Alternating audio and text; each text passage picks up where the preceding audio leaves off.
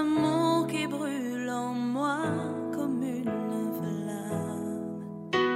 Le soutien de mon âme. Seigneur, tu es la joie qui brille sur mon visage. Tu es ma gloire.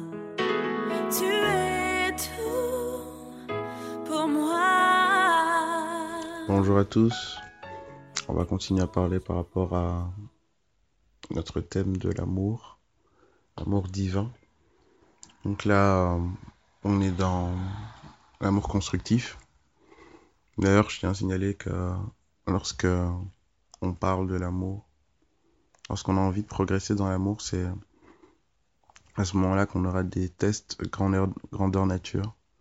C'est à ce moment-là que on sera face à des disputes, face à des à des isanies, je dirais, ou à des, euh, des moments où on sera obligé de prendre une position. Et là, on verra si on met l'amour en exercice ou pas. Donc euh, voilà, soyons vraiment conscients que c'est pratique et que ce sont vraiment des tests. Et que l'ennemi sera toujours là pour essayer de nous retirer ce que on a reçu, pour essayer de nous dévier de la route que l'on prend, pour essayer de nous retarder par rapport à la course qu'on est en train de mener. Donc soyons persévérants.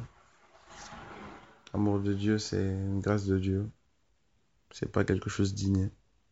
On a besoin de sa grâce pour avancer, on a besoin de sa grâce pour progresser dans ce processus. Euh, rien n'est joué d'avance et rendons-lui grâce lorsque on a facile à pardonner, facile à être constructif, facile à patienter. C'est vraiment une grâce qui vient de lui.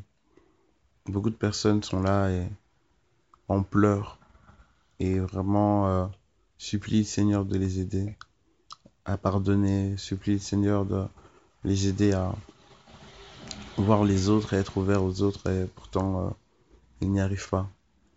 Donc vraiment, rendons grâce à Dieu lorsque nous sommes dans plusieurs dimensions de cet amour et continuons d'avancer.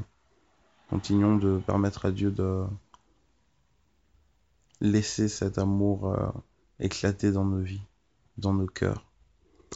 Voilà, par rapport à l'amour euh, constructif, dirais aussi que on voit dans le texte qu'après l'amour constructif, on nous parle de l'amour euh, bienveillant qui se plaît à faire du bien aux autres en fait. Et là ici, j'aimerais vraiment euh, mettre un point, un gros point d'attention pour les sœurs, mais aussi pour les frères en fait. Parce qu'ici, on voit que c'est une des euh, composantes de l'amour de se plaire à faire du bien aux autres. Et le monde dira que un homme ne peut pas se plaire à faire du bien à une femme si euh, il ne l'aime pas. Là, on parle de l'amour, donc je me dirais, ben, le monde a raison. Oui, mais nous, en tant que, chrétiens, on sait tout à fait qu'il y a différents types d'amour.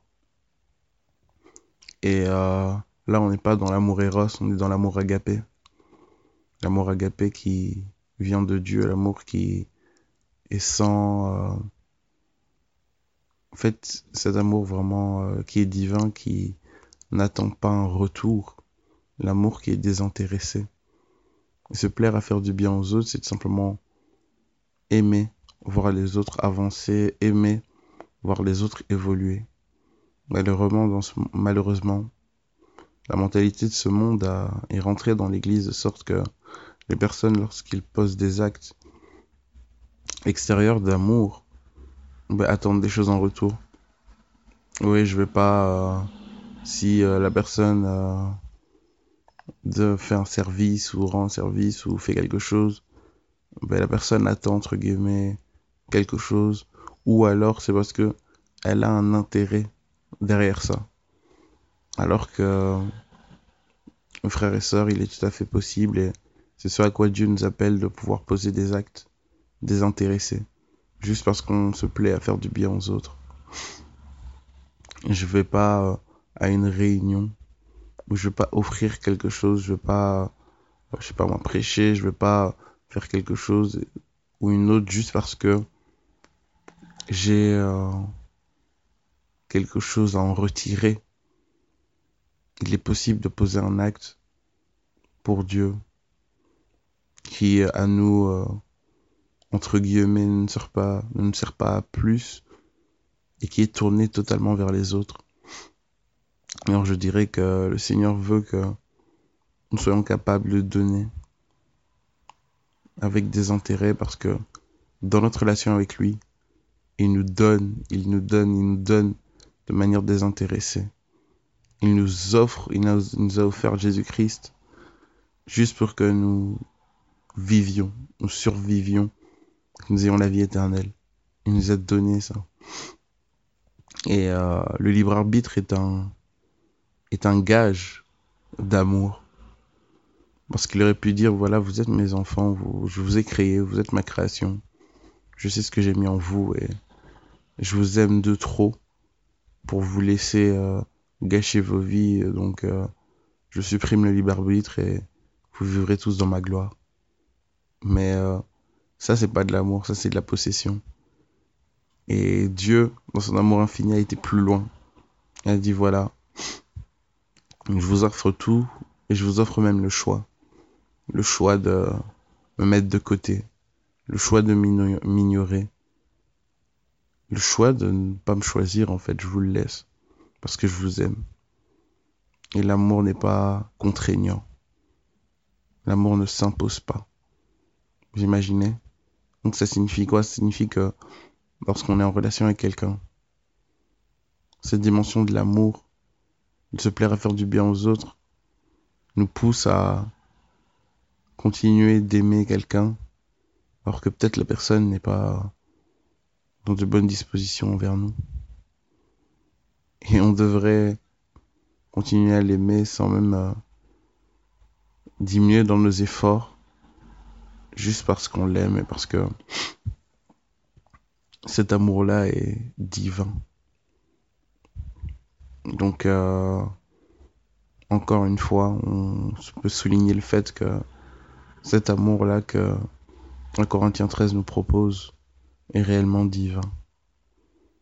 Se plaît à faire le bien aux autres, c'est-à-dire qu'il ne voit plus son intérêt. Cet amour ne voit pas son intérêt, n'a pas d'intérêt en fait. Seul intérêt qui, qui est euh, dans cet amour-là, c'est tout simplement le bonheur fait aux autres. Le fait que je puisse faire du bien à quelqu'un.